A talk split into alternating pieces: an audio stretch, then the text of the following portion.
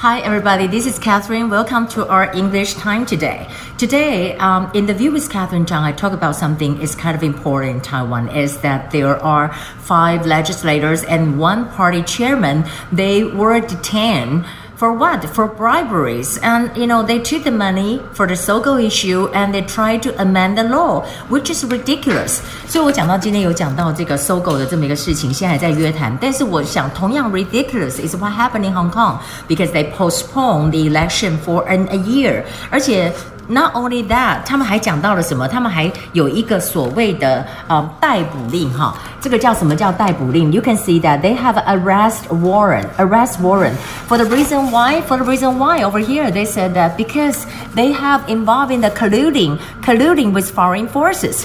Colluding, what is colluding？就是合谋的意思。Colluding, colluding with foreign forces. That is colluding. And also over here, uh, we know that Pompeo said something about it. Pompeo 说，你这样子去延缓。延迟一年，这个整个的选举是没有道理的。他就说，There is no valid reason. There is no valid reason. Valid 是什么意思？就是有效的。我们常在讲说，It's not valid，这个不有效。你没有 valid 的 reason。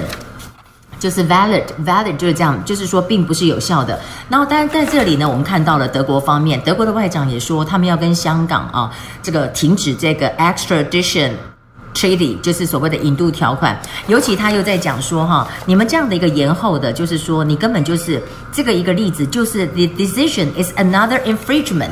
infringement on the right of the Hong Kong people. Infringement, what is infringement here? 我们可以讲 infringement 就是侵权，那在这里就讲说是侵害。你对于香港人来讲，你延后了他的选举，又是一个 infringement，又是一个侵权。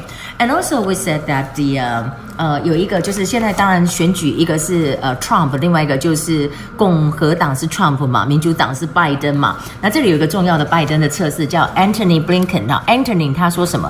他就说哈，这个东西哈，其实如果中国做了这个事情而没有被处罚的话，那他以后就要针对台湾。他讲的这个就是 impunity，impunity 是什么？What is impunity？impunity 就是有罪而不罚，也就是说现在中国对香港这样子都没有事的话，他下一步就会针对台。台湾了，那这里也还有 CNN 的报道，CNN 的报道是 talking about the 台积电，然后讲到台积电就讲说台湾 could become the next Flashpoint，台湾变成下一个 Flashpoint。What is a Flashpoint？You can say 亮点或者是引爆点，台湾会是下一个重要的引爆点。You know what? Because of the 呃 TSMC，TSMC 台积电表现相当不错嘛。那主要的原因是什么？You know after a stumble，a stumble by rival Intel，Intel rival 是对手，就是因为英特尔得了这么一跌了这么一倒。 跌跤哈，跌跤以后 stumble 以后，所以呢，台积电就表现非常好。我们就讲 stumble。What is stumble 呢？Stumble 就是绊倒的意思。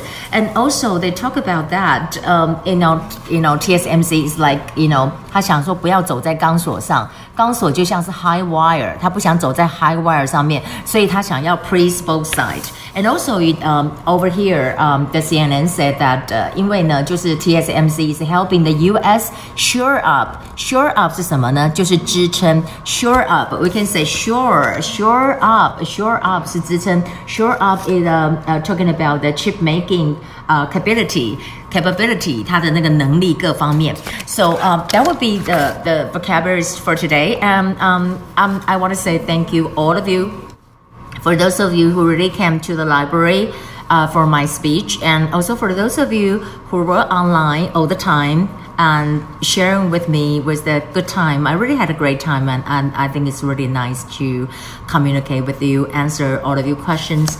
And still, it's not just about the book. It's I really want you to learn something. You know, from this book, I just want to tell you that if I can do it, you can do it too. Because I was very shy, and I, I, I don't. I didn't speak English well at all, but I do it. Now that's turned to 177. You can say that 你想要买车，If you want to buy a car, what kind of car? What kind of car are you looking for? 那你们有没有平价的日制小车？Do you have a compact Japanese car at a reasonable price? At a reasonable price, or you can say at a reasonable rate. That would be okay. 这个车有没有省油呢？Does the car have a good fuel economy? Fuel economy, fuel 是燃料，有没有 good fuel economy？是不是很经济实惠呢？I would like to rent a car，就是我想要租一台车。What kind of car do you want？